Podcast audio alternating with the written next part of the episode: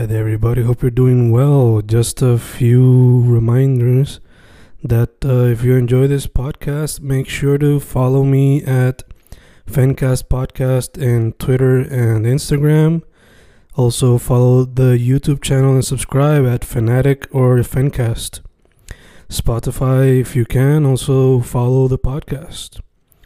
Meanwhile, si les gusta o le interesaría saber sobre mi poesía, poetry, poetría, you can follow me at Fen Correa at Facebook, Instagram, uh, Twitter, Spotify, Bandcamp.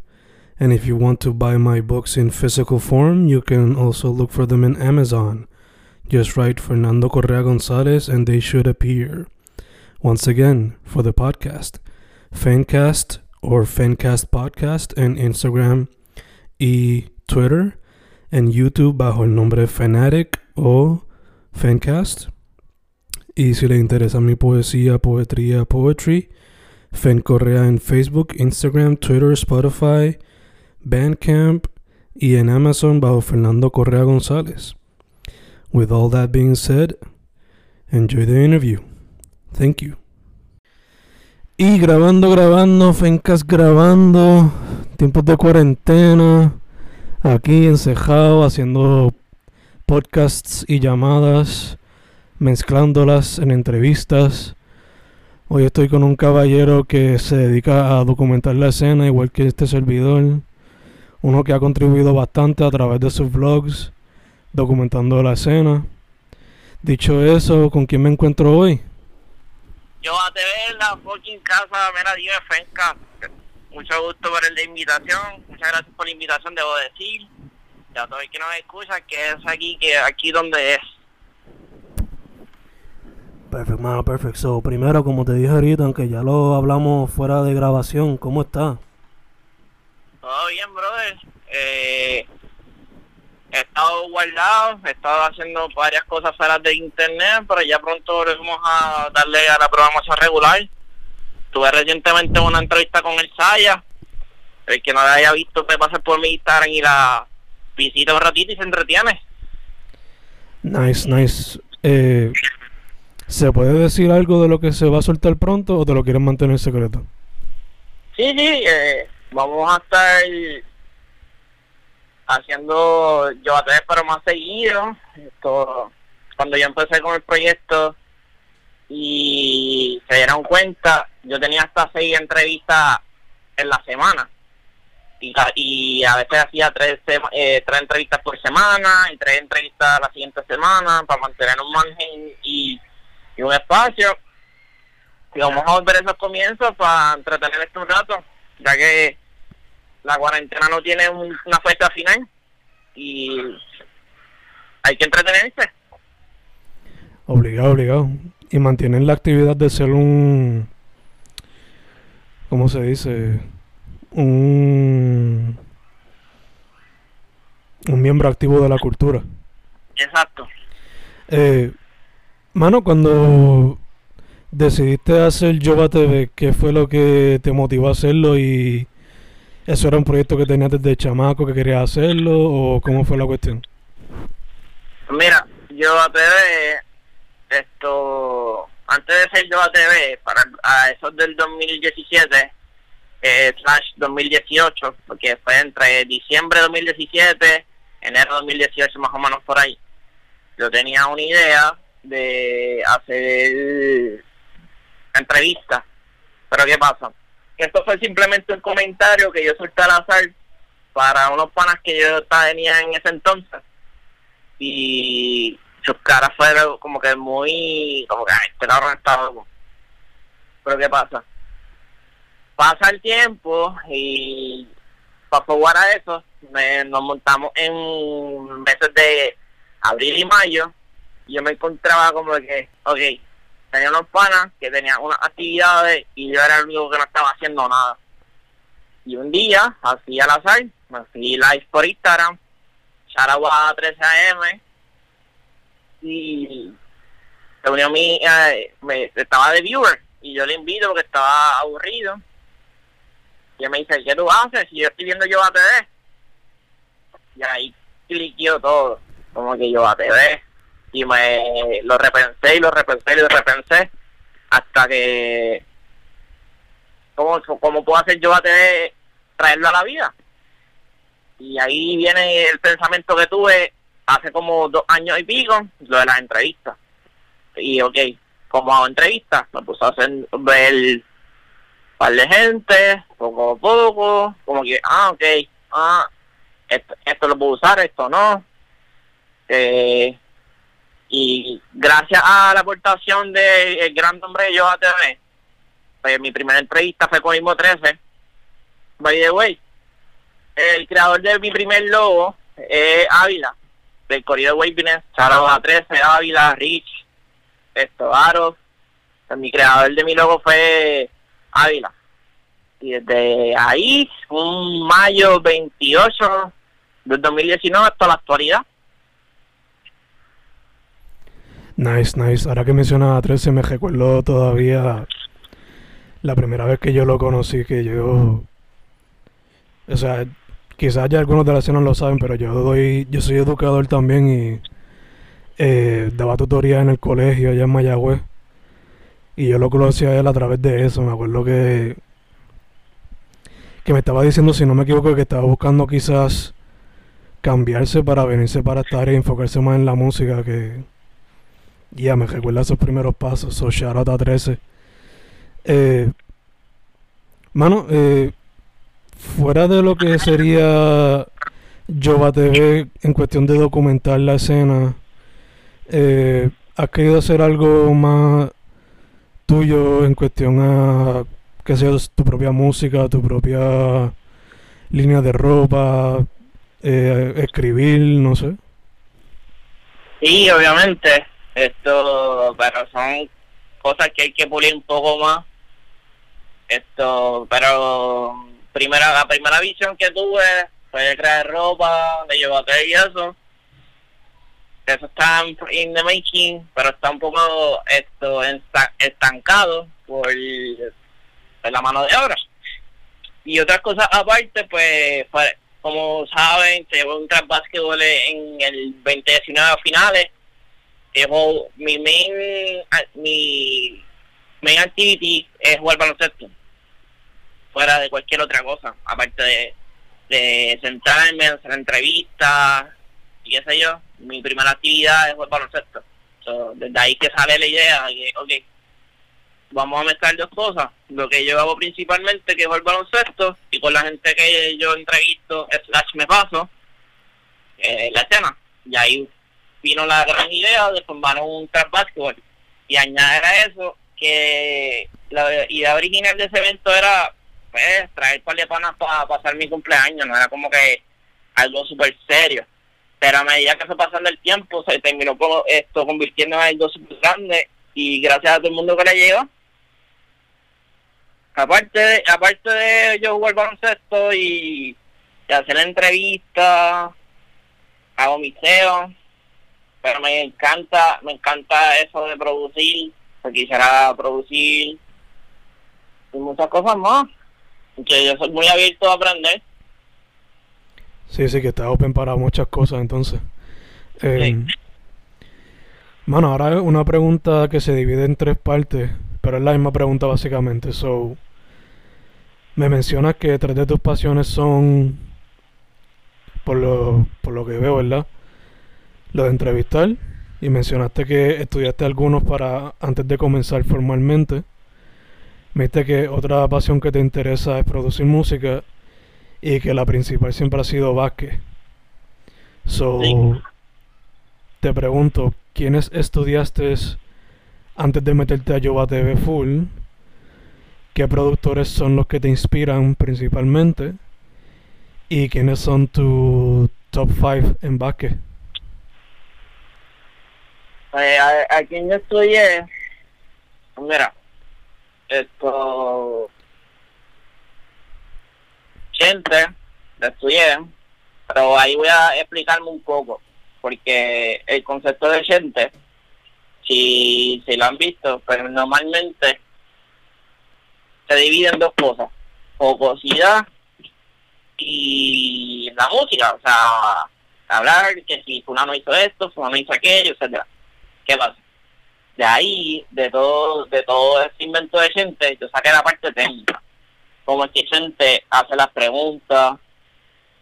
Y en esa técnica que como gente hace las preguntas, pues yo lo puse a mi favor. Hacer mis propias preguntas, pero con esa técnica. Otra gente que estudia mucho fue el podcast de los liberalestinos, hablando claro podcast. Esto, ¿por qué? Porque, mano, ese podcast, es, si tú lo, te pones a verlo, son tres panas hablando de temas que pasan cualquier día. O, si tú combinas la tecnicidad de los podcasts de gente y la naturalidad de hablando claro podcast, pues tienes un debate Nice, nice. Y entonces... Entonces, de productores, Ajá, exacto. Overlord, me encanta con cojones. Eh, locales, voy a mencionar locales y voy a mencionar no locales que conozca, porque no locales que, que conozca son bien pocos. Overlord me encanta con cojones. Ávila, me encanta con cojones. Aro, me gusta mucho. Bifro, me gusta mucho. Eh, y tengo, hay par de gente que produce súper bien, que son raperos, como es lo que es Llama y lo que es Jazz Bandana. Eh, ellos producen súper bien y ellos son un rapero. Y son más, esto, Charoba Pro Roja, que es un segundo productor. Son muchos, pero son muchos, pero son muchos, que wow. Charoba Rodo, que es camarógrafo y es productor también. Martino.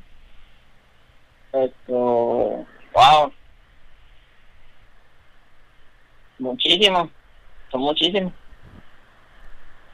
Ah, After Ghost, es otro productor de siete pares de cojones.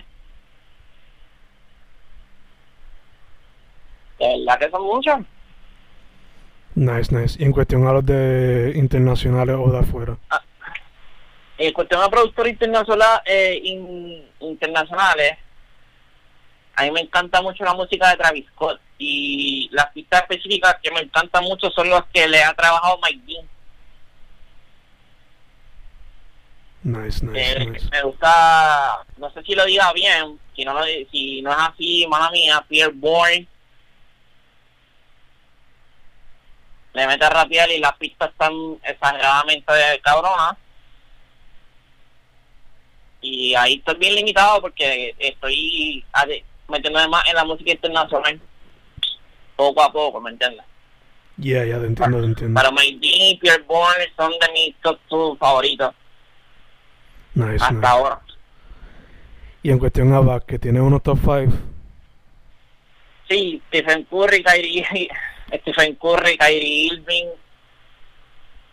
eh, Kemba Walker, eh, Kawhi Leonard y James Harden. Ah, tú eres un guard full entonces. point guard, point guard, point guard. Chacho. Y si fuesen de los que no están activos ahora mismo, ¿tienes alguno en mente? Wilton George Ramos, que es vecino mío. Eh, Dani Santiago. Eh, Ay, ay, Diego. Diablo. Faltan dos. Eh, Arroyo, obviamente. Y. Mano, fucking piculín. O sea, nunca puede faltar. Obviamente. El que no conozca la famosa tabla de piculín no ha visto en su vida. Ujú, ujú, Obligado. eh, mano, mencionaste que has considerado hacer ropa. Y ya que estamos hablando de básquet también, te pregunto.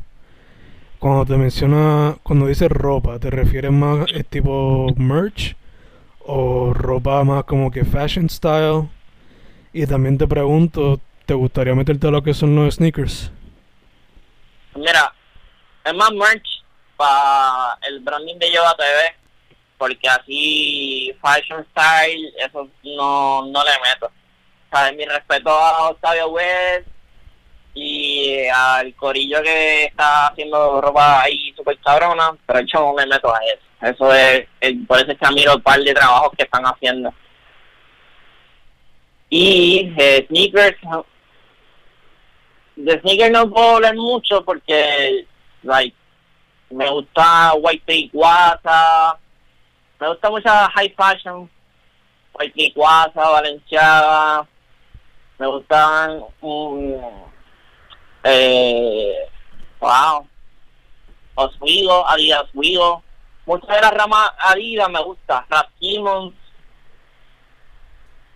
ese, ese, es mi, lo que me paso viendo los modelos que salen mayormente. Oswego, Rap Simmons, Ah, los tenis de Harden, obviamente.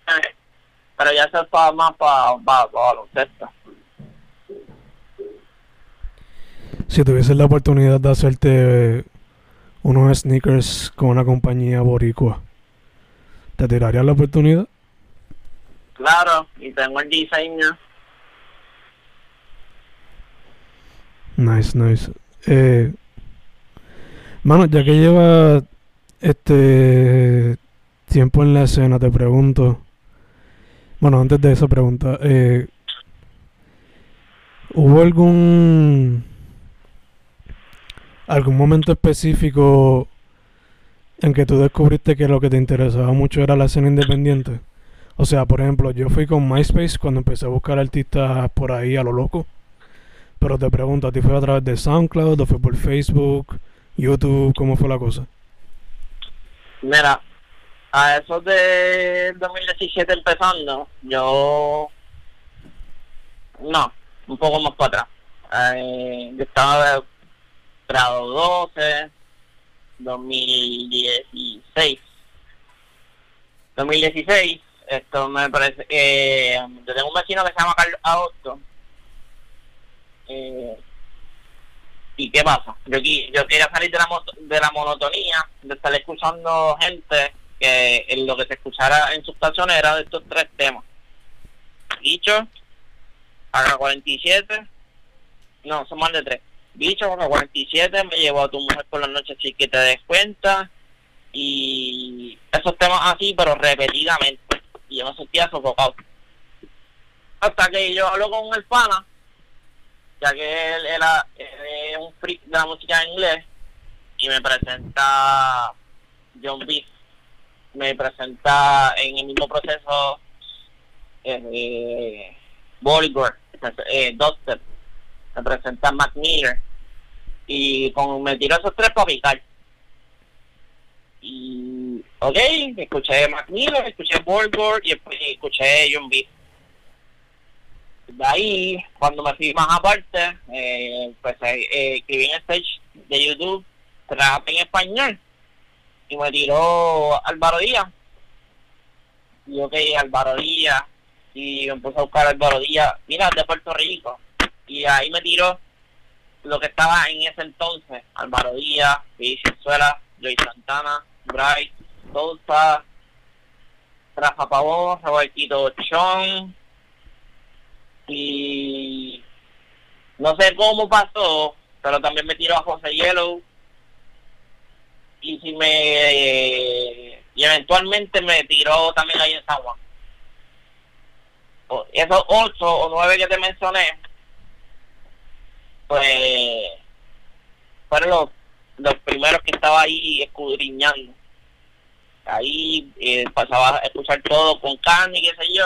Y cuando empecé a escuchar toda esta rama de aquí local, yo dije, lo que yo llevo escuchando antes de escuchar esta nueva música es una basura. Yo perdiendo mi tiempo. y ahí que yo descubro todo esto. Y en este mismo proceso que escuché a toda esta gente, ahí yo descubro más gente contemporánea a mí. Porque todos esos que te mencioné son un 30 plus. So, ahí yo, ahí me viene y me cae lo que es 13. A mí viene lo que es Ávila eh, Tiene también Ferrari en el proceso, R en el proceso, eh, Goldman en el proceso, y un sinnúmero de gente más que con el tiempo he ido conociendo poco a poco, los raros en el proceso, Angel, esto, wow, Llama, muchos más, las bandanas que va de way. En el, en proceso cuando estaba con la primera rama, Jazz Bandana fue parte de toda esa gente que estaba empezando yo a escuchar. Y Robertito Y una vez, escuchando toda esa gente, ya estábamos en 2017 y yo y yo me entero como que, mira, esta gente hace party. Y yo le pongo a buscar en YouTube y no hay nada. Y yo como que esto no puede seguir pasando. Hasta que un día estaba Saragua H, él trajo un evento que hace tiempo él no hacía, que te estoy debiendo el nombre, y ese mismo día estaba cantando Diero, Charagua Diero. Y ahí me viene la idea de que, mira, voy a hacer un link, pues yo les digo, les digo por el camino, porque 13 y Richard me dieron un de, desde casa para allá. Le digo, pues, mira, voy a, voy a grabar aquí a ver qué, a ver qué sale y eso. Y dice, pues dale desde, ese entonces se envía para la gente que ya conocía y todo el mundo le encantó la idea. Y desde ahí es que yo digo, ok, yo estoy haciendo esto bien, pues vamos a seguir. Y hasta, y entonces. Nice, nice. Me encanta. Ahorita me reí porque me encanta que te dio un momento como que, ajá, esto es lo que está pasando. Fue algo bien similar a lo que me pasó a mí, como que yo para el tiempo que empecé a descubrir artistas a través de MySpace y eso, yo veía que había tanta música basura que no me interesaba para nada. Exactamente. Y poco a poco vi notando que en la independiente y en lo underground hay muchas cosas diferentes y a veces hasta mucho mejor, en verdad. Y hoy día más, más claro que nunca, hablando claro. Eh, porque hasta los de, como siempre pasa, los que son más populares se tienden a copiar del underground y lo independiente. Eh,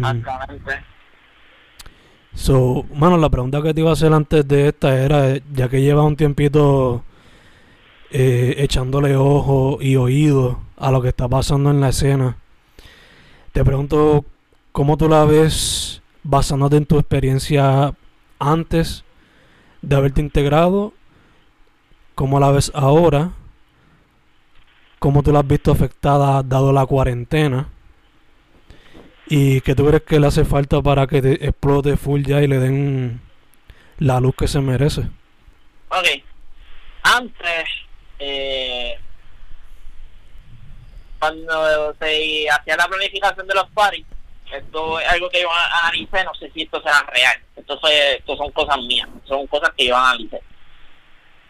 Se me ha dado cuenta que muchos de los que hacían los rundown, eh, todos tenían canciones al momento. ¿Qué pasa? Pues fulanito hacía sus canciones pop, fulanito hacía sus canciones pop y llega este fulanito que tiene canción con los primeros dos que te mencioné y todos se trepaban y había una especie de unión. Y eso ahí me saltaba con cojones porque lo voy a dar desde el punto de vista que lo empecé a ver, sin hacer ningún tipo de contenido. El ver yo, que yo empecé a ver a quien yo vine a ver, y ya se acabó el tiempo, pero viene este fulano que tiene una canción con el que yo vine a ver y lo va a traer de vuelta, pero eso me llama mucho la atención. esa unión de que todos los que están en el rundown, al final, entre medio o hasta el mismo principio, están todos unidos en una misma canción, eso para mí es súper cabrón porque me entretiene, porque me llama. Y, así, pues, pues tengo un poquito de más chance de, ver al que viene a ver. Aparte de que el que está cantando un momento, pues tenga sus canciones como solista o con otras personas, es cool, pero esa parte que te digo específicamente me gustaba, ese es el. Ya yo a formándose, que empecé a ver todo más allá no desde el punto de vista como que un simple fanilla que viene aquí a darse una birra y se va, Pues te diría que esa misma unión que vi al principio, antes de empezar a, crear contenido y eso, me encantaría que siguiera. Durante la y ahora voy con la fase de la cuarentena. La cuarentena jodido todo. Está claro. ¿Qué pasa? Esto, esto, esta misma pregunta lo llevo hablando con uno de mis mejores amigos y con mi novia. La, según mi análisis, no sé si estoy correcto, para que la escena fluya, hay unos factores bien importantes. Gente, público, la tarima, o entiéndase el negocio donde van a cantar hoy. Y pues, ajá, eh, la gente que va a cantar. ¿Qué pasa? Si tú no tienes una tarima donde cantar, obviamente no va a atraer gente. Y para atraer, y entonces el lugar o el espacio que vaya a utilizar para cantar, pues necesita también generar. Suponiendo, para que un negocio funcione y la escena se mueva, tiene que haber tres cosas. Alcohol, obviamente, una persona, cualquier, o sea, un rapero cualquiera, cantante cualquiera, etcétera, y obviamente pues gente. Por ejemplo, yo si yo fuera un dueño del negocio y traigo a fulanito de tal a cantar, pues yo sé que su fulanito de tal tiene su fanbase y su fanbase va a estar super high o va a estar en la suya y en algún momento de la actividad decir, ¿quieres una birra? Voy a una birra. Y esa parte general me está generando a mí y como eso me está generando a mí, entonces gracias a que fulanito está cantando, pues yo voy a seguir invitando a fulanito para que me traiga clientes y yo seguir vendiendo. Es lo que yo llamo el triángulo ahora mismo, gracias a que no hay un este establecimiento abierto para que alguien pueda cantar, no hay oportunidad para la, para los muchachos. Y gracias a eso, pues, la zona no se está moviendo. lo que digo en, en performance, de que puedan cantar y compartir con el público. Ahora, musicalmente, están apretando con cojones y eso me encanta mucho. La música que se está sacando ahora está súper, súper, súper, súper, súper cabrona. En ese punto están ganando. Pero en cuestión de irse, familiarizarse con el que te viene a ver y eso, eh, hasta que la cuarentena no sea, va a estar un poco apretado. Y ahí habría que súper bueno que han buscado maneras de cómo adaptarse durante todo esto. Me encanta que, o sea, yo trato siempre de mirarle el lado del business también, aunque no soy una persona bien business oriented en el sentido de que, eh, qué sé yo, como que no tengo las mejores ideas para ese tipo de campo. So, necesitaría ayuda más, pero en ese tipo de cosas pero me gusta la manera que tú lo miras y la palabra clave que utilizaste, triángulo. Me gusta mucho eso. Em, pero por lo que yo veo, si todo se arregla pronto, para mí que va a ser como lo que pasó durante María, que cuando se fue arreglando la situación, hubo shows, hubo conciertos, por un tubo y llave y la cosa explotó bien buena. Esa es mi esperanza honestamente, esa es mi esperanza. Cuando oficialmente seguía, mira, ya no hay COVID. Tú sabes cómo van a estar los lugares super explotados.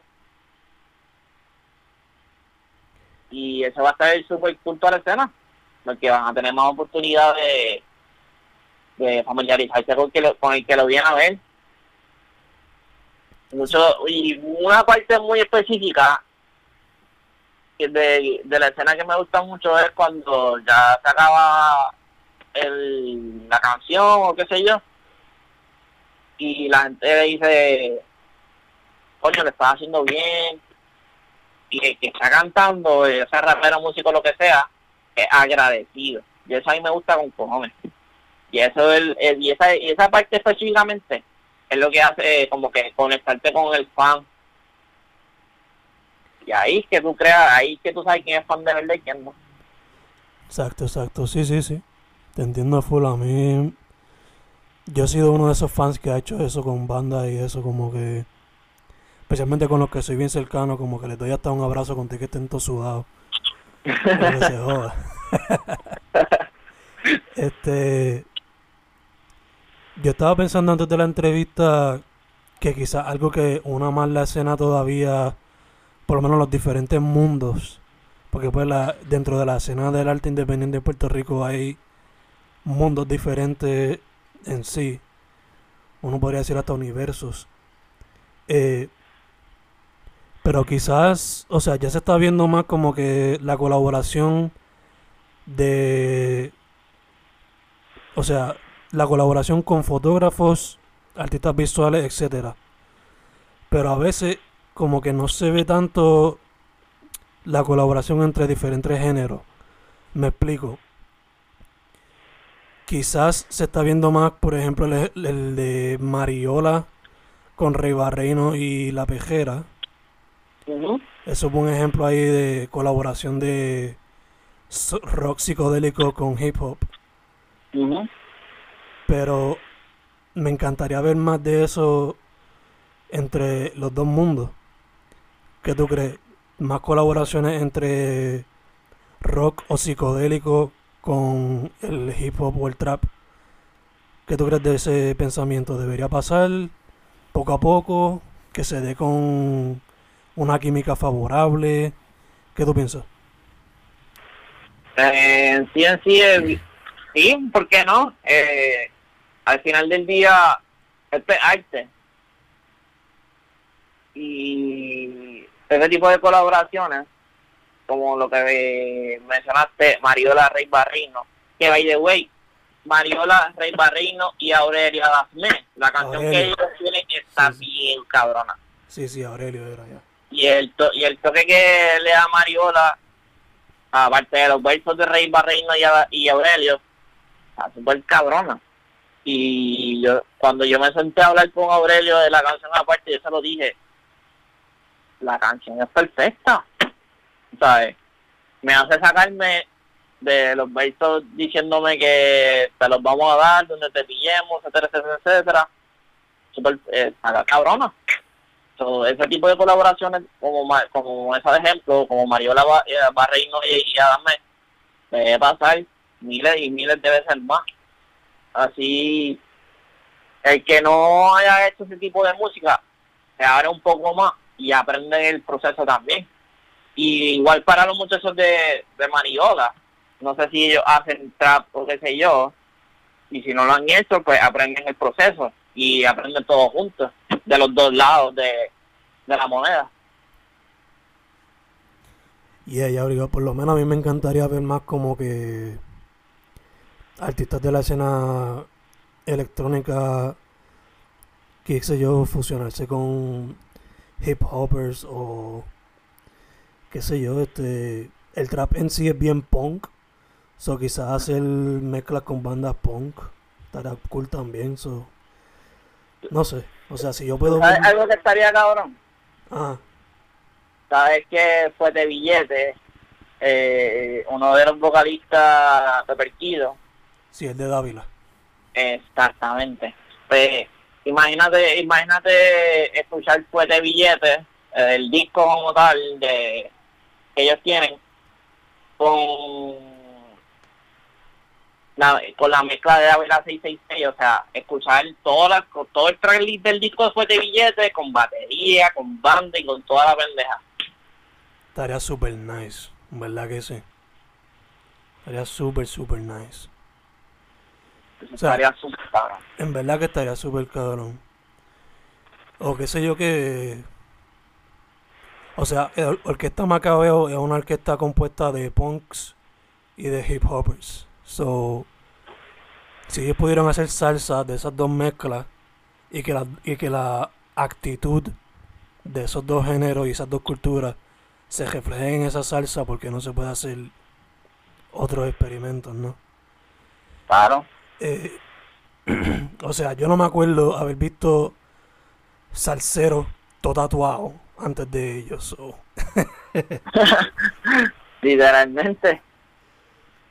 Eh, dicho eso, eh, ¿tú tienes alguna pregunta que me quieras hacer a mí o tienes algún proyecto que te gustaría como que plug in? Y tengo, tengo preguntas. ¿De dónde sale la idea de hacer penca? De visto cuando estoy scrolleando en las redes, he visto que ya he grabado con gente como Fucking Pro, Skeptic, Robertito Chong, que es lo más reciente que vi también. ¿De dónde nace todo esto? Porque sé, sé que hay episodios en YouTube con cojones, pero ahora es, esta, esta nueva etapa tuya, ¿de dónde nace?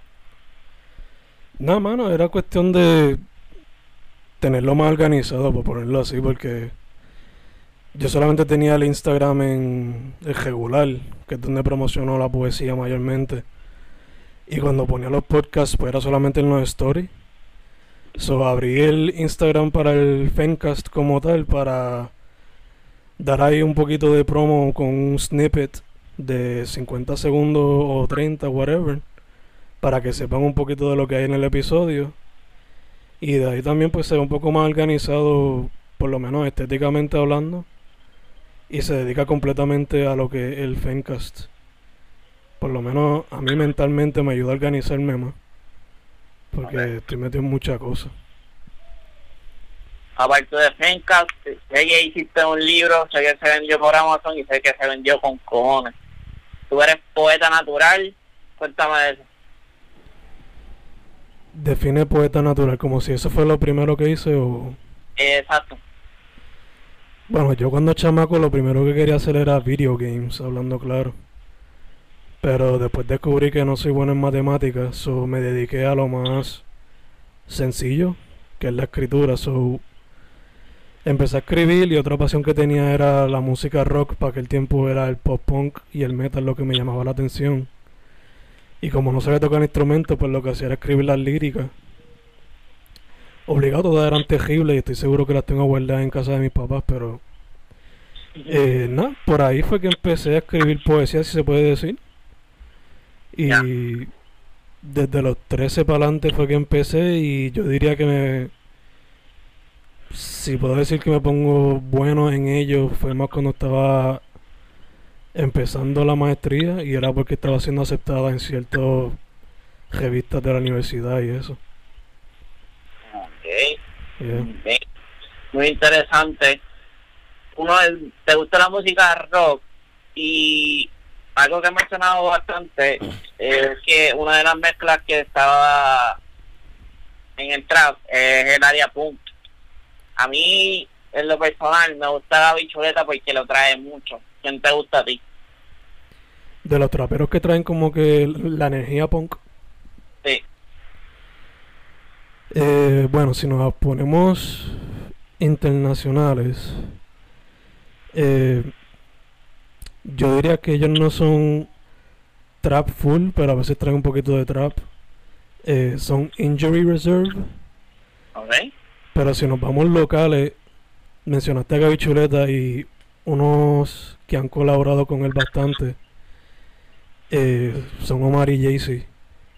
Y ellos para mí que traen esa energía punk bien heavy, por lo menos en la mezcla de la agresividad de uno y lo melódico del otro. Exacto. Entonces, en cuestión a la estética, pues obligado Gaby, José Hielo también trae la estética punk. Eh, hasta los mismos jaros, o sea, fucking Freud tú lo ves como que él es bien japero, él es bien RB, pero por dentro, una vez tú lo conoces a él, tú sabes que él es un punk también. Eh, yo sé que Janma tiene posibilidad de hacer un punk porque él me da como que la energía de Anderson. No, por Él me da energía. Ya con el pelo rosa. Sí, él me da energía como que de Anderson Pack, que se hace RB, trap y hip hop, pero por dentro también es punk.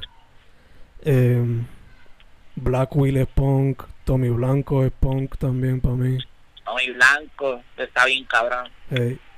lo que hace villano, o sea, ser una persona de la comunidad LGBTQ dentro de un género de música que por lo general es bien machista, pues eso es super punk también. Eso está súper cabrón y yo y cuando yo entrevisté a Villano, yo me, yo me quito siempre ante él porque ha tenido que joderse y aún así no le baja y eso está digno a mirar. Bien cabrón, bien cabrón. Ahora mismo que me acuerdo de alguien más que le meta así bien punk. Eh, aunque él está últimamente apagado, pero Sixela, él también le mete bastante punk. Eh, Sixela está bien cabrón. Sí. En verdad, yo diría que la gran mayoría, porque los del underground toman mucho la, la estética esta de hazlo tú mismo, que eso ya de por sí es punk. Y literalmente si tienen que grabar en, en el closet del cuarto lo hacen y improvisan para hacer lo que quieren hacer. So. Eso está bien, eso está bien, hijo de puta. Porque muchos de los que mencionaste, pues poco a poco han ido adquiriendo herramientas para poderse grabar y adquirir un sonido mejor. Y cuando si tú escuchas los comienzos de cada uno de los que se mencionó y la mejoría que han podido dar hasta lo que son ahora cada uno, cada uno de ellos, está bien cabrona. Y de, han aprovechado el tiempo para dedicarse a mejorar. Y muchos de ellos en esta cuarentena han hecho muchísimas cosas cabronas. Mira, Villano. Villano sacó el, el EP de, de, que la princesa hace poco. Y el, el streaming voladísimo. Mira, Yasma esto ya me sacó el que los otros días.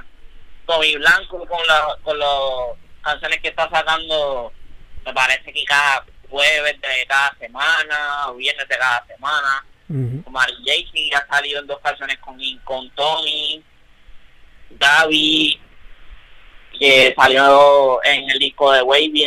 Esto, alguien ha mejorado y ha aprovechado este tiempo de, de cuarentena para simplemente mejorar y ya. Como que no, como que, ok, ahora mismo no he hecho amigos, pero vamos a irnos a la parte técnica. Vamos a grabar, vamos a estudiarlos bien y aprovechar estos tiempos. Yeah, ya, y basándome en lo que yo he aprendido de algunos de ellos, ellos mismos están como que aprendiendo también a... Ok, si yo tengo que hacer el video, pues yo aprendo a editar, yo aprendo a... Exacto, que ahí está bien cabrón. Charo a fucking Freud que él mismo se editó el, el video de Teletransportar que salió en, en, en el EP de dos canciones que hizo con el kit de Virando el Mezcal en, el Time Machine. Sí, también editó. eh, creo que es un show que él va a hacer ahora que se llama El Fucking Show o algo así. Ah, el fucking show. Yo fucking para con ese cabrón. Esa pendeja me mató de la risa, puñeta. Vaya, güey, fucking Freud ha hecho comedia, ha hecho stand-up. Y eso está cabrón. No sabía esa parte, wow, fuck. Que ha hecho stand-up y en el line-up ha tenido a. Ay, no. A este muchacho que es de pelo largo que tiene un bigote en la mamá, que es comediante. A mí no me viene a mente Chente, mano. Diste la Oh, Auski Morales. Ah, ok, ok, ok. Auski Morales. Él ha hecho, él ha hecho, cuando él, ha, cuando él, él hacía el stand eh, ha tenido, eh, ha compartido teatro con hostia. Siendo rapero, like, no sabía que le gustaba eso de hacer comedia y hacer reír a la gente. Como que eso está par de cabrón. Sí, Pero sí. par de cabronamente difícil. No, obligado. Ah, pues ya sé que ya sé de dónde sale el fucking show y ya sé de dónde sale el video ese de cerveza medalla que sacó en estos días. Hacho, pero el de medalla me dio mucha risa. Como, es, yo no sé cómo ese cabrón abre la medalla con la misma mano que la coge. Es como que una habilidad. Obligado, lo practico un par de veces. Bueno, probablemente. Y una cosa, una cosa súper cabrona que pasó a lo raro, esto, Chori Santana grabó a, a Jackie Fontane, un skipper, no sé de qué, pero la música de fondo es de los raros. eh, eso está cabrón en cuestión de marketing. Bien cabrón, mano, bien cabrón. En verdad que ya estoy loco, yo se lo dije a Yamma ya, pero yo estoy loco que él haga un feature con ellos completo, porque él ha hecho con ellos separado, pero nunca completo. Y si algún día pueden hacer, aunque sea un EP juntos todos, estaría super cool también. Verdad que... bien. Looking Una forward.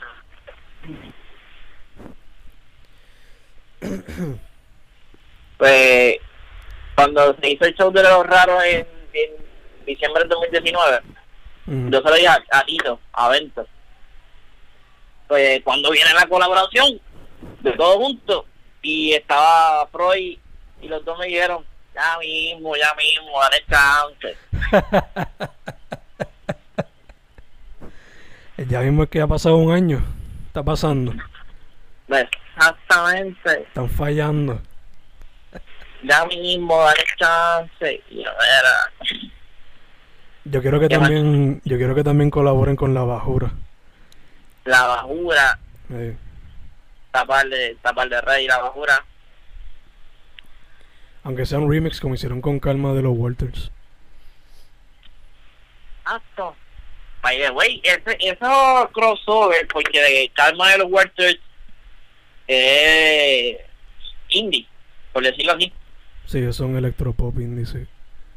Y Ortiz hizo un crossover a hacer esa pista a una de trap. Que se quedó cabrón. Ya que luego de haber escuchado ese ejemplo, por eso fue que te dije ahorita que me encantaría ver más como que artistas del área electrónica colaborar con artistas del área de trap o de hip hop. Porque no me cabe duda que es súper posible y quedaría súper Ah. cabrón. Claro, a mí, por cómo pasó esto por alto. Ángel Sierra, si me estás escuchando, él hizo un remix a una de las canciones de Angel. A la de Walter Mercado. Ah, súper, yes, yes, yes. Y eso quedó cabrón. Como que esa puerta que estábamos hablando, pues Ángel Sierra la empezó. Sí, sí que demuestra Eh. que se puede hacer. En verdad que Exacto.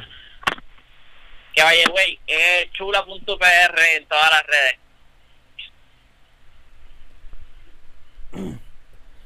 Mano, yo te pregunto a ti, eh, yo sé que te encanta mucho lo que es el trap y el hip hop, la música independiente aquí. Fuera de eso, si fuese a decirme los, artistas o bandas que tienes en tu Spotify ahora mismo, los top 5, ¿qué serían? eh, banda, David 666 y Espasmo, que by the way es el mismo eh, el mismo vocalista de per kilo. Esto y otras bandas. eh, ah, en verdad yo no estoy muy con banda porque en área así, ah, la, la, la, la Project. Claro que sí. Te tengo esos tres porque no, no soy muchos de bandas indie. Pero si yo fuera a mencionarte rápidamente, Davira 666 es Pamo y Lara Project. Mi canción favorita de Davira 666 es Huesos Rotos. Nice, nice. ¿Has, Eh, has buscado más bandas de ese tiempo así, más viejitas? pues mira. Eh, ah, claro. Blink 182. ¿Cuál sería tu favorita de ellas, si fuese a decirme una? te voy a decir porque esta me la dieron creo que se llama Say, Say My Name Again Clásica, sí, sí, sí. Chach, me, estás recordando los tiempos de MTV, mano.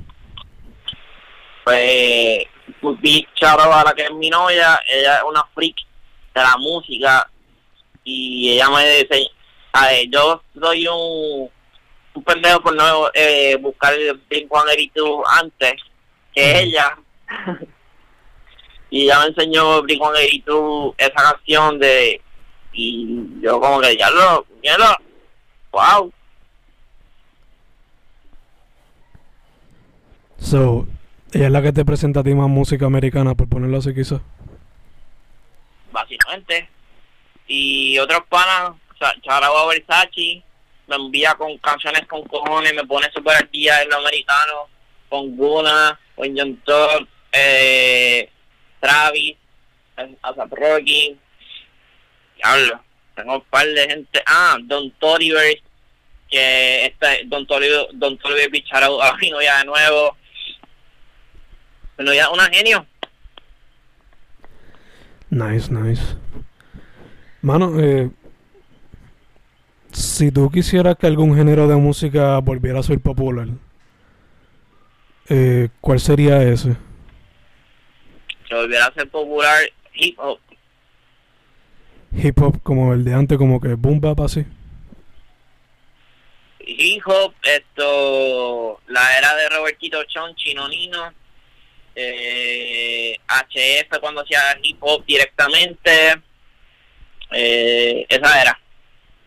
Nice, nice. Eh, mexi- mexicano, seis- mexicano 666, obviamente, eh, a mí, mexicano 777, esa era.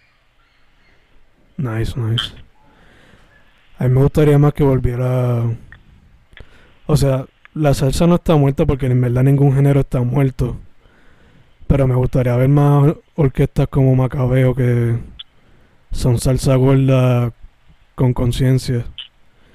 O más grupos como Pirulo en el sentido de que son salsa gorda pero también tienen como que un poquito de actitud de lo urbano.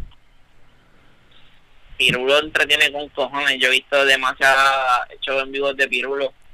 Y, y de verdad, entretiene con cojones. Yo he visto a las masas moviéndose con Pirulo y eso está súper cabrón. No, sí, en verdad que es otra cosa, mano, en verdad que sí. Yo cuando descubrí que él tocaba y era feature de reggaetoneros de antes, yo me voló la mente. Ya. Sí, man. Otro, otro crossover en hip hop que me que otra eran en hip hop que me que me encantaba mucho, que estoy ahora mismo en Apple Music, la de Corpo Cápsula. Eh, y obviamente, sin que se me escape, Third Eye, Third Eye, lo que era Bloodshot, Steve, esto, Ardery Knights y Chris Waff. Y que, que ahora mismo, que antes se llamaba Dank en, en aquel entonces. yo vine a descubrir ese tío, ese... O sea, vine a descubrir que yo era un grupo como hace, qué sé yo, como dos o tres meses. Y fue que me, me puse a buscar más adentro en SoundCloud a ver qué descubría y fue que descubrí eso. Ah, ingresé hacia hip hop también, Así, hip hop como que boom bap. sí. Eh, hay una canción que se llama Fake ID, me parece que es hip hop. No sabía eso. Que yo lo, cuando lo descubrí fue con Activini, so. Ahí- ese fue el boom, pero sí, es que mucha, mucha, mucha, mucha de esta gente, antes de mo- remontarse en esto de- del trap, pues, hacían hip hop. Gaby hacía hip hop, Gabichuleta hacía hip hop. Esto, diablo, sí, De hecho- ahí. Yo creo que José Hielo tocaba bajo y todo, ¿verdad? En una banda o no. Mm, No estoy muy seguro, no estoy muy seguro. Ahí sí que te la debo. Porque yo sé que él había sacado hacia hip hop también. Ok, ok. Sí, Llama me dijo que él antes hasta tocaba, creo que tocaba salsa y todo. Cuando era más chamaco. Sí, llama, llama, viene de familia music, musical. Llama y 13 vienen de familia musical. Eh, papá de 13 es rockstar de 7 para de cojones. Te debo el nombre, pero según lo que 13 me ha contado, es un, es un guitarrista bien cabrón. Ok, ok. Mano, te pregunto, este... Tengo una pregunta que le he hecho a todo el mundo recientemente. Te la hago a ti también. Se la jode a Snoop Dogg. Eh, imagínate que estás en una isla desierta y solamente te llevaste tres discos. ¿Cuáles son los tres discos que te llevas? Wow. Esto.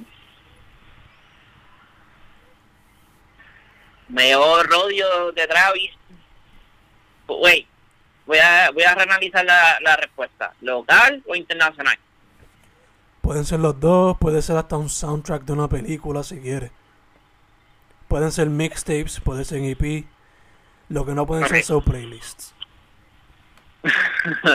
Playlist hago yo. Esto. Internacional Rodeo de Travis. Eh, Meet the Wood 2 de Bow Smoke. Y más. Wow. Esa tercera es bien importante porque es la tercera. ¿No te vas a llevar Claro. la paja de a tu novia? es, eh, por eso es bien importante, pero en el de Rodeo, Nightcrawler es la, la canción favorita de ellos. Ah, ok, ok, te salvaste con esa. Por eso. pero así, en... Ah, Bad, Bad Habits de NAF. Eso es internacional. Local, música de Capulón. Me la llevaría. Eh, wow.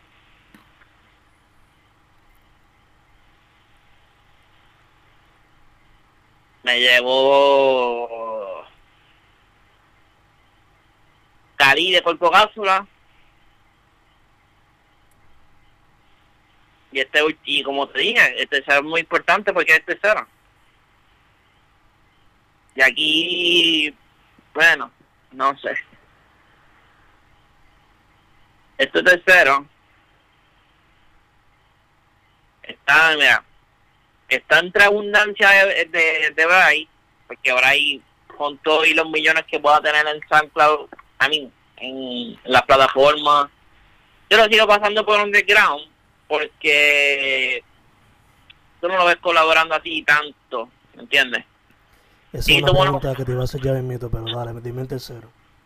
Tiene una colaboración con Anuel y Juanca y eso, pero lo sigo pasando por underground. Y, mano,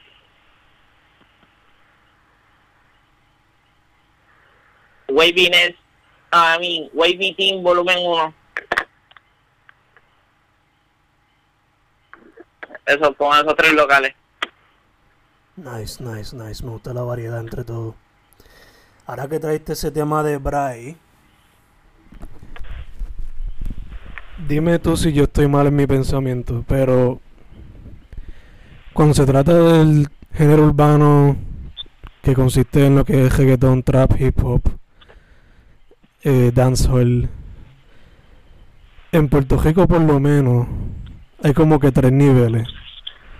Está el nivel Bad Bunny, Anuel así super explotado, slash Osuna.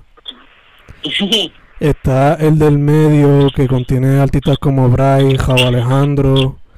eh, uno que quizás está entre esos dos mundos es Eladio.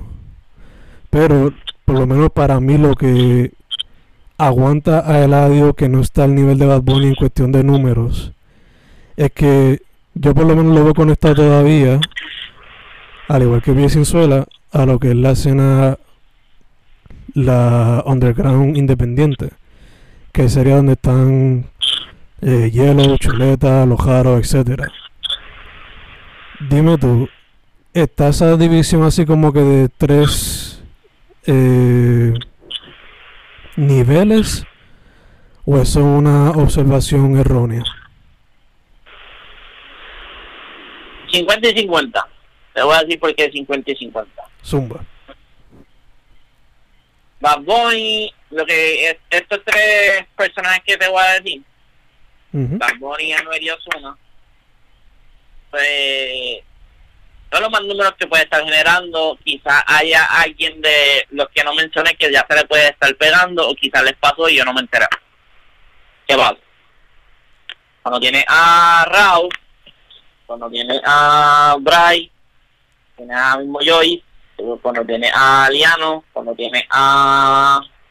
Emma, a Marion, y y un sinnúmero de esas ramas por ahí para abajo, porque son todos contemporáneos en cuestión de que más o menos casi todos esos que te mencioné salieron para el mismo tiempo. Mm. Son más unidos en el sentido de que si tú vas ahora mismo a SoundCloud, tú vas a encontrarle que Amarion hizo una canción con Bryce y ponle que se dio bien cabrona y los invitados para remix son Joy, son Liano, y son Fulano de tal y, su, y Tutano de tal. Cuando se hacen de Bad Bunny, si te has visto los, los discos de Bad Bunny, bien pocas las colaboraciones.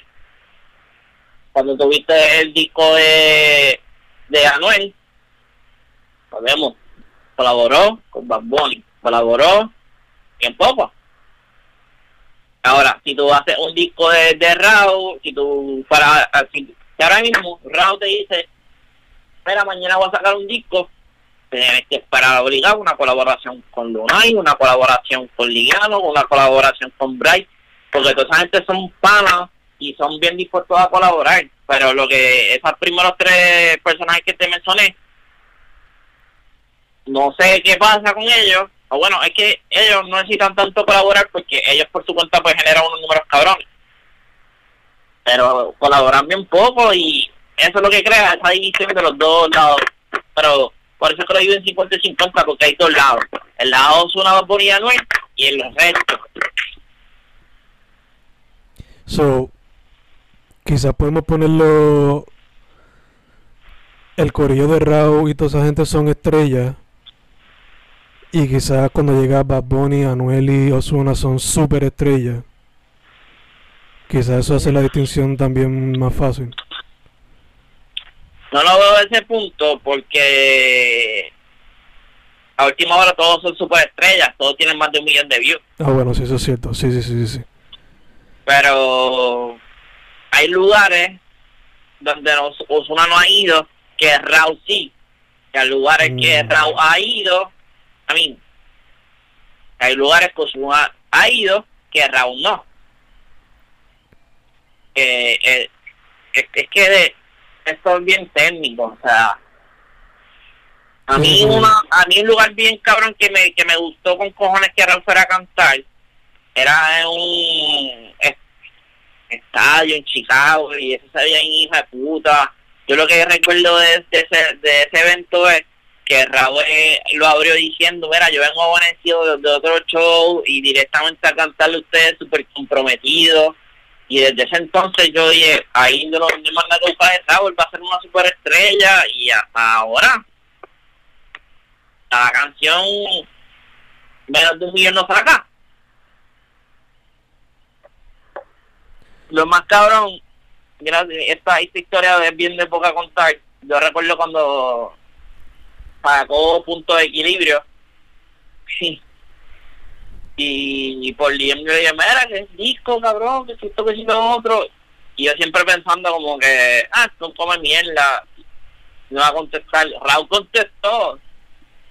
Y, Mm. y, un par de tiempito después habrá una fucking estrella que como que diablo. Yo hablaba con Raúl los otros días.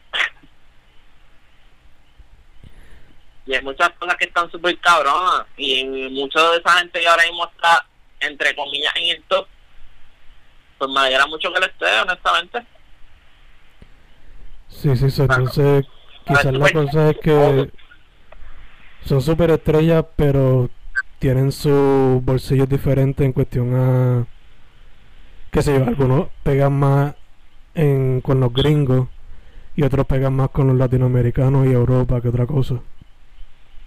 Bueno, es que, es que esto, como vuelvo y te digo, bien técnico, porque ahora mismo Raúl tiene una canción esperando con, con Triple Red, Mm, que se ha visto un par de fotos ahí y eso, y se, ha hecho, se han visto un par de anuncios y eso, ¿entiendes? que cuando, cuando esa colaboración salga, va a trepar a Raúl, pero bien hijo de putamente. Ya, ya, obligado, obligado. Y ahora mismo Eladio, que entre comillas no está a nivel 2-1, tiene eh, una canción, no sé si la tiene esperando, si ya salió, una canción con Smoke Purp. Sí, que esa yo creo que salió en el disco que él sacó. Ah, pues mira. Sí, sí. So, en cuestión de mercado americano, Raúl Eladio, que no están al nivel de eso entre comillas, ya lo están acaparando. Sí, sí, te entiendo full. Es que, no sé, yo siempre he visto como que a los primeros tres que te dije, como que. Decirlo así, como que el Daddy Yankee, Don Omar y. Pon la tercera persona aquí, pero de este tiempo en el sentido de popularidad. Ah, Sí. aunque bueno, aunque bueno, esto Anuel tiene una colaboración con Lil Wayne, Sí, que eso es fucking historia. Y ha hecho con. O sea, no es como que algo super fun decir, pero. También tiene algo con Tekashi, so. Ah, Sí, sí, te entiendo. Eh, a, mí, a mí esa canción no me tripeó. An- Antes de que se dijera todo lo que se dijera, a mí esa canción no me tripeaba. Yo, en verdad, quítame esa, esa estupidez por carajo. no confío, a mí tampoco me gustó, pero, ¿sabes? En cuestión a popularidad, pues era algo que. Sí, porque fue bien, ca- en cuestión de cosas técnicas fue bien casi, ¿sabes? Como que si tú sales a cualquier lugar, ahora que hicieron la nueva orden ejecutiva y todo se va a abarrotar y todo va a estar abierto, ya sea en el lugar específico de Puerto Rico que esté, Mayagüez, o estar en la metro, si te metes a beber en- ahora en esta nueva oportunidad que hay, vas a escuchar la joya cancioncita, Ujú. porque es bien casi. Yeah, yeah. Y se pega para verano, so. pss, Fácil. Bueno, exactamente. Eso es una conversación, esa que te. Lo de la pregunta que te hice. Es una pregunta que fácilmente toma como que. Si te sientas con cada artista, tiene como que una pregunta diferente, pero. Claro. voy a considerarla para otros artistas, a ver qué me dicen. Eh, mano, eh, yo tengo que hacer otro podcast ya mito, pero. eh, antes de que cejemos y todo eso, ¿dónde la gente puede hablar, conseguirte para lo que sea? Redes sociales, underscore Lleva TV, Twitter, Instagram, eh, YouTube, estoy como Lleva TV, si escribes Lleva TV ya va, va a aparecer. Allá en YouTube me hace falta subir un par de cosas que tengo, ya grababa anteriormente en Instagram. Voy a estar subiendo en estos días un par de entrevistas que hace tiempo ya hice para que subir los, los recaps por si se las perdieron y eso, y que vean las transformaciones de cada uno de ellos tengo una entrevista que se dio con el Carimillo hace un par de tiempo atrás. Eh, tengo un par de entrevistas ahí guardadas que voy a subirlas para, para aflojar un poco el teléfono. Y ya pronto voy a, voy a mantenerme haciendo entrevistas con todo el mundo. Voy a seguir dándole a todo esto. By the way, tras Basketball 2 va en diciembre 11 Ahora, el lugar es lo que estamos en espera de la contestación. Pero el diciembre 11, vaya, yo cumplo ese día, Sagitario. eh, se va a celebrar el Trasbasqueo volumen 2. Pues hasta ahora el primer invitado es Brad B. Ah, antes de retirarme, te tengo una ola que debes escuchar que está que son chamaquitos que no llegan a 21 años todavía o quizás hayan bien poco con 21 años o en Braga, o en Frodo, B, eh, So Heavy, eh, Nomo, eh, Half, eh, no, es ya más de, ya más de 21. Y, wow. Ah, Blue, Charaba Blue. Y eso, te tengo esos por ahora, pero después yo te envío por el más. Nice, O en nice. O en, Bra- eh, o en Frodo, o en Braga, para B, Blue, Heavy y Half. Tienes que, escuchar, que esa nueva ola. Eh, te lo digo, full recommended by Yoba TV. Mano, te voy a dar una idea para lo de básquet, pero te lo digo cuando terminemos de grabar. Eh, una última pregunta que te voy a hacer antes de cerrar este con Jova TV. Yo sé que pues ahora mismo, dado las circunstancias y supongo también por el budget, pues lo hace a través de Instagram y los recursos que tienes, pero ¿te gustaría llevarlo como que a un tipo de podcast con un estudio full? ¿O quieres que sean entrevistas, eh, qué sé yo, como la que hacen en Complex a veces? ¿Qué tipo, cuál es tu visión con Jova TV en el futuro?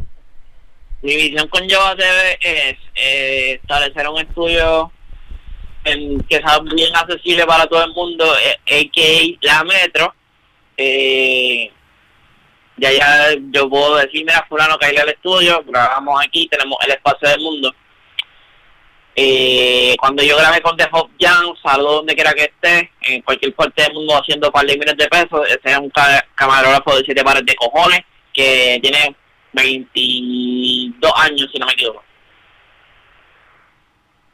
Pues cuando yo invité a The Hop Jam, lo hice en casa y el espacio que tengo es bien pequeño y, da, y desde esa yo digo, cuando yo vuelva a hacer otra entrevista, yo la espero hacer en un lugar súper cómodo, que la persona que esté, esté cómoda, que haya aire, si lo hay pasa entonces, que haya una iluminación, unas cámaras y, todo lo que conlleva hacer una cabrona entrevista bien hecha.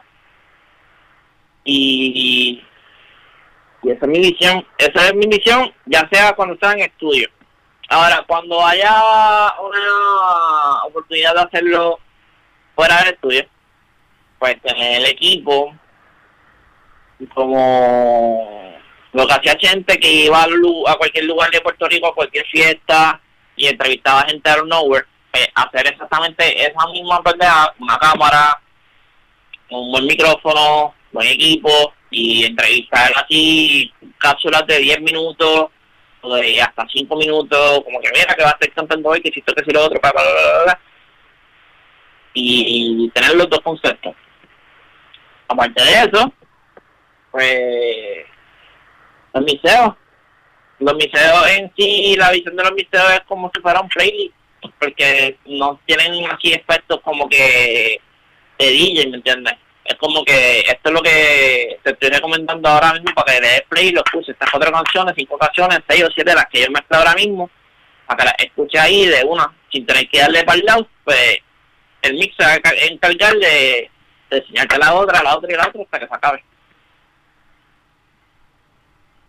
Y por último, y es más que me ha dado trabajo, las cabronas camisas. Ese es más que me ha dado trabajo. Hermano, el merch siempre es así. Las cabronas camisas. Pero eso, el estudio, eh, tener el equipo para hacer pendejas fuera del estudio, eh, los misterios y las cabronas camisas. A ver si eh, ya puedo hacer una cabrona camisa. Porque te va a contar la historia de las camisas porque no salieron. Las camisas ya iban con todos los powers. Todo el mundo estaba concerned about it. Pero el logo se despegaba. Entonces, yo, yo hice un stop, pero de, de, como cuando tú estás que a punto de chocar y tienes que dejar la emergencia, así te lo puedo escribir. Porque yo no puedo vender una cabrona camisa a alguien y que me esté llamando y me diga, mira, el logo se despegó. Ahí me daría un bochorno cabrón. So, gracias a eso, no las camisas no salieron yo estoy aquí eh, buscando manufactureros que sean buenos de verdad en la materia.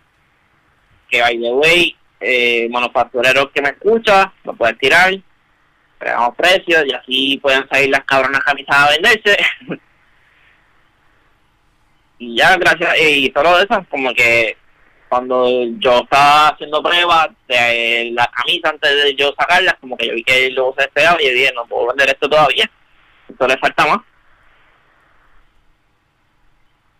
no, esos, esos cuatro, esos cuatro puntos que eh, son los que tengo en mente. Estudio, equipo para trabajar, salir los museos y quizás hacer un EP.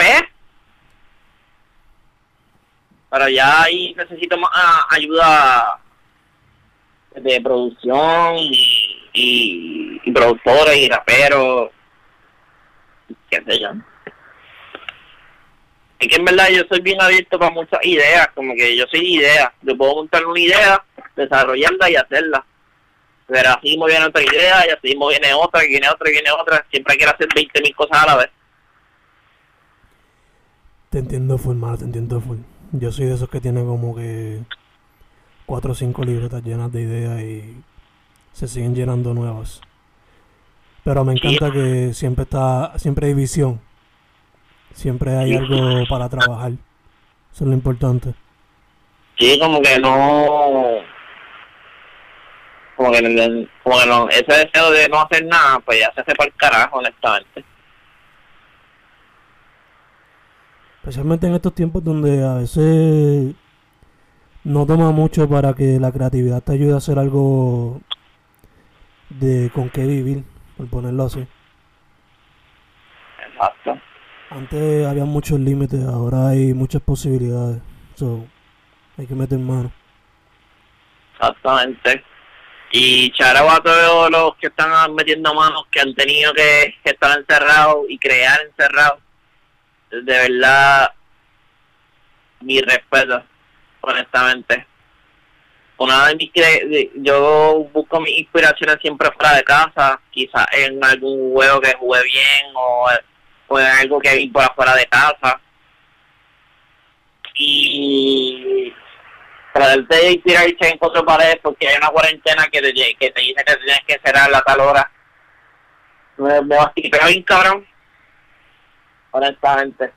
Pero a todo el que, a que todo el que crea estando encerrado en su casa, cha- charo, mi respeto siempre. Obligado, obligado. Dicho eso, mano, otra vez, donde la gente puede contactarte. Las redes, donde Instagram, Twitter, underscore yo TV, YouTube, yo TV, SoundCloud, yo TV. Y próximamente en las plataformas como Apple Music. Ah, estoy en Anchor, como yo TV, pero eso no lo tengo en proceso, pero ya tengo Anchor. Que, pron- que pronto también voy a hacer el podcast así, so- formato audio. Ya van a ver, ya van a ver. Y Emma también va a estar por Spotify y todas esas cositas. Exactamente, por eso es que, que pronto nos movemos a Apple Music y Spotify. Perfect, mano, perfect, perfect. Dicho eso, mano, primero que todo, gracias por haber cuadrado. Eh, segundo, cuídate. Hand sanitizer, mascarilla todo el tiempo. Yes, sir, Hacho, mascarilla, la, ma- la cabrona mascarilla que muchos me tiene aborrecido, loco. Pero, mira, si yo te voy a hacer un chiste de las mascarillas, tengo como 7 o 8 mascarillas, honestamente. Que mucho dinero se ha gastado en mascarillas, que mucho dinero se ha gastado en sanitizer, en guantes. Buah, cabrón, de verdad. Pero hay que hacerlo. ¿sabes? Mientras ah, haya que hacerlo, hay que hacerlo. Punto. Pero-.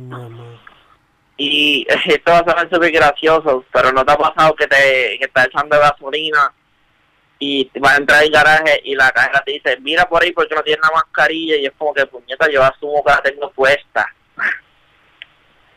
Diablo, que ya tú asumes que la. O sea, te, te ha pasado tanto ya que la tienes puesta que asumes. Sí, literal, como que ya yo la cogí, me la puse y después, mira, que no la tienes puesta y yo, cabrón, ¿cómo va a ser?